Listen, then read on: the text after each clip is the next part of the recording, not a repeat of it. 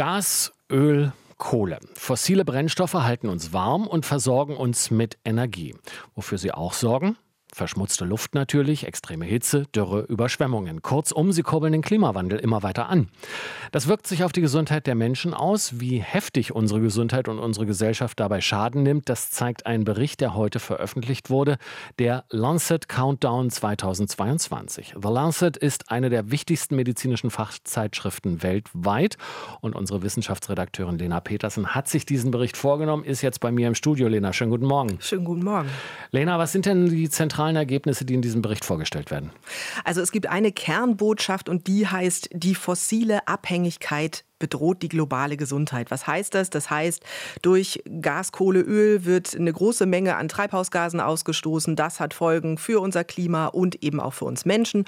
Und dadurch geraten die Gesundheitssysteme auf der ganzen Welt unter Druck. Nehmen wir mal als Beispiel aus dem Bericht die zunehmende Hitze. Durch die Erderwärmung kommt es zu häufigeren Hitzewellen und das wirkt sich dann eben auch auf unseren Körper aus.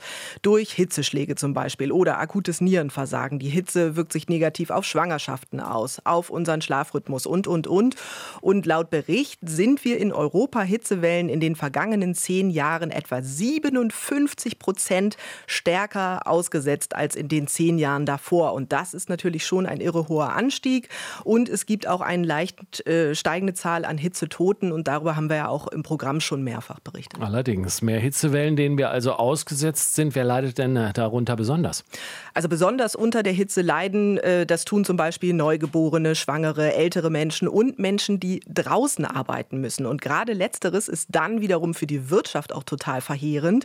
Da heißt es in dem Bericht, dass im vergangenen Jahr durch die Hitze etwa 470 Milliarden potenzielle Arbeitsstunden verloren gegangen sind auf der ganzen Welt. Und das hat global für einen Verlust von 669 Milliarden US-Dollar gesorgt. Also eine unfassbar hohe Summe. Und vor allem betroffen waren äh, die Landwirtschaft und das in ärmeren Ländern. Das heißt, das wirkt sich dann eben auch äh, darauf aus, wie Menschen versorgt sind mit Lebensmitteln. Und letztlich ähm, sei die Ernährungssicherheit dadurch eben auch sehr stark abgesunken.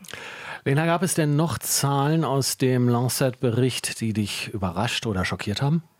Ja, äh, definitiv. Also die Zahl der Menschen, die gestorben sind, weil sie zu viel Feinstaub ausgesetzt waren, das äh, waren äh, 2000 20 1,2 Millionen Menschen auf der ganzen Welt.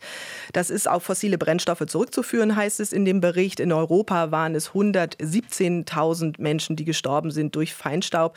Ähm, und das habe ich unterschätzt auf jeden Fall, global und auch national, äh, beziehungsweise auf europäischer Ebene.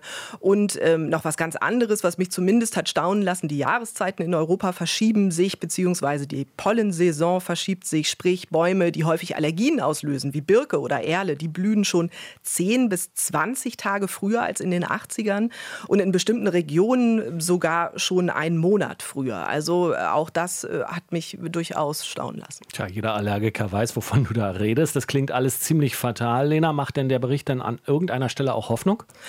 Ja, das macht er auf jeden Fall. Also nach dem Motto, es ist auch noch nicht alles verloren. Äh, die erneuerbaren Energien, die seien in Europa auf einem guten Weg. Der Anteil der Erneuerbaren, der steige jährlich so stark an, dass wir in zehn Jahren in dem Bereich CO2-frei äh, sein könnten, heißt es in dem Bericht. Sprich, dann würden wir bei der Stromgewinnung kaum noch Treibhausgase äh, verursachen. Ähm, also da gibt es durchaus irgendwie auch ähm, Hoffnungsmomente und dieser Bericht, an dem sind 99 150 Fachleute aus 51 Institutionen und UN-Organisationen beteiligt. Der ist eben auch sehr gut getimt, weil ja in anderthalb Wochen die politisch Verantwortlichen am Verhandlungstisch sitzen in Sharm el-Sheikh bei der Weltklimakonferenz und da ja letztlich ja die Weichen stellen für die Zukunft des Klimaschutzes beziehungsweise die Anpassung an den Klimawandel. Mal sehen, ob diese Konferenz in Sharm el-Sheikh dann auch tatsächlich konkrete Ergebnisse bringt. Ganz herzlichen Dank. Lena Petersen war das, unsere Wissenschaftsredakteurin über die Inhalte des Lancet-Berichtes. RBB 24 Inforadio vom Rundfunk Berlin-Brandenburg.